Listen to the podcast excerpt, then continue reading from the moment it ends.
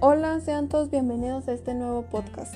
Mi nombre es Jocelyn Rivera y a continuación les hablaré sobre precios como estrategia comercial para mercados internacionales, que es de la materia de estrategias de precios y venta. Bueno, cuando una empresa decide abrirse a nuevos mercados, debe replantear el diseño de su marketing mix para que pueda ser competitiva en el país que ha decidido internacionalizarse. Las empresas norteamericanas también aspiran a vender sus vuelos al 100% y por ello aplican una estrategia de precios bajos que consiste en vender los asientos libres de última hora a precios muy bajos. Esto quiere decir que las herramientas para gestionar la variable de precio en el marketing internacional son idénticas a las utilizadas para gestionar el precio en el marketing mix nacional. Sin, sin, embargo, en algunas ocasiones tienden a aplicarse de manera distinta. En el caso que es el de la adaptación de precios internacionales, es decir, fijar una oferta de precios diferentes en cada uno de los mercados o países en los cuales se está operando por parte de una empresa, eh, esta se limita a rebajar un poco el precio para competir en otras empresas más conocidas como más conocidas como en el mercado o aumentar ligeramente las tarifas para compensar los gastos de envío. Bueno, a continuación les hablaré sobre algunos factores que deben tomar en cuenta para la hora de decidir la estandarización y adaptación de acuerdo con el MIDA. Bueno, el primer factor se llama facilidad para comparar. Si el producto a vender se encuentra a la venta en Internet y los clientes tienen la oportunidad de comparar los precios de distintos países, se recomienda estandarizar los precios, pues de otra manera los clientes optarán por comprar lo que les resulte más económico. El segundo producto se llama homogéneo o digital. Los productos homogéneos son indiferenciables entre ellos, por ejemplo, el oro o el petróleo. Por lo tanto, es común estandarizar sus precios. Este tipo de productos mantiene un precio homogéneo alrededor del mundo, pues los compradores optarán por aquellos que, tengan el precio más bajo. Los productos digitales son cada vez más comunes en la vida diaria por lo que son productos cuyo coste de producción es cero. Es decir, una vez que se ha producido el coste de vender una unidad o un millón de unidades es el mismo. Podemos poner como ejemplo que si una persona quiere comprar y descargar una canción, sabe que la canción que va a escuchar será exactamente la misma y la recibirá con el mismo momento con independencia de la tienda donde la adquiera. Otro factor son los plazos de tiempo. Cuando las variaciones de precio en un mercado se producen de forma muy continua y rápida, es muy difícil estandarizar los precios. Por eso se suele tender a adaptarlos a cada uno de los mercados en función de unos plazos de tiempo. El siguiente factor es el transporte.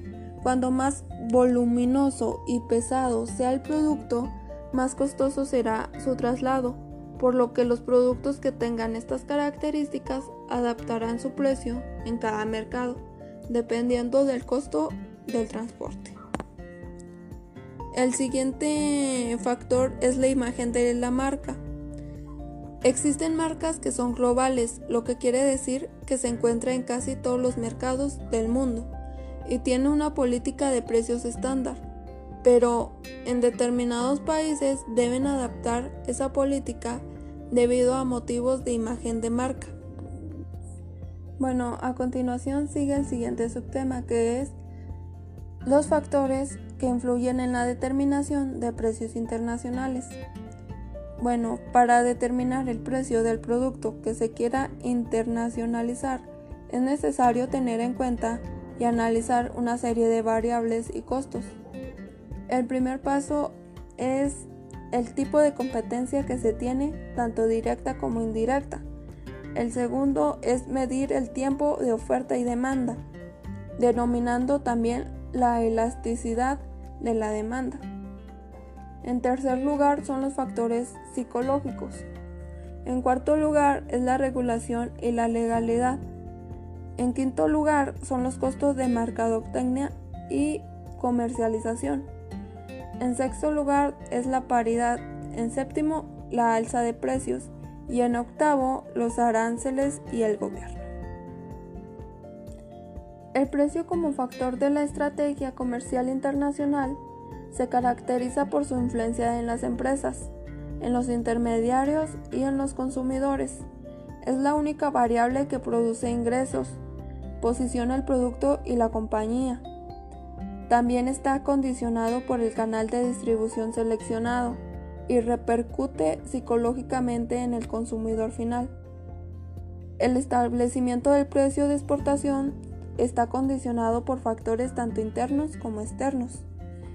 En la parte interna se clasifica como filosofía de la compañía, recursos financieros y humanos, inversiones, producción, características del producto, marketing del producto o servicio. Y en el externo es el entorno competitivo, el mercado internacional, el sector, la competencia local e internacional, consumidor final e imagen. Bueno, algunos objetivos que deben conseguir en la fijación de precios de exportación es mantener la situación, ganar más mercado, cuota de mercado, incrementar las ventas, eh, rentabilizar el capital invertido, maximizar los beneficios, etc. Eh, una estrategia de precios sin duda contribuiría al logro de los objetivos fijados por la compañía. En el mercado internacional, las decisiones sobre precios son de carácter local y difícilmente estandarizable.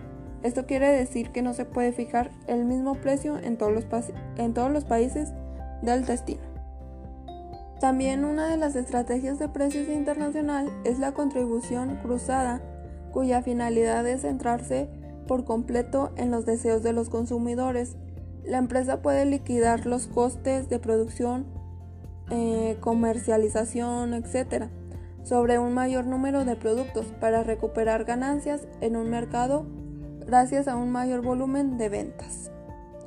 Una vez que se ha decidido el precio unitario que se fijará a cada producto, habrá que determinar el papel que jugarán esos precios para afinar la estrategia comercial que se llevará a cabo. Y hasta aquí sería todo. Eh, espero que les haya gustado. Eh, espero que hayan aclarado sus dudas y pues muchas gracias por escucharme.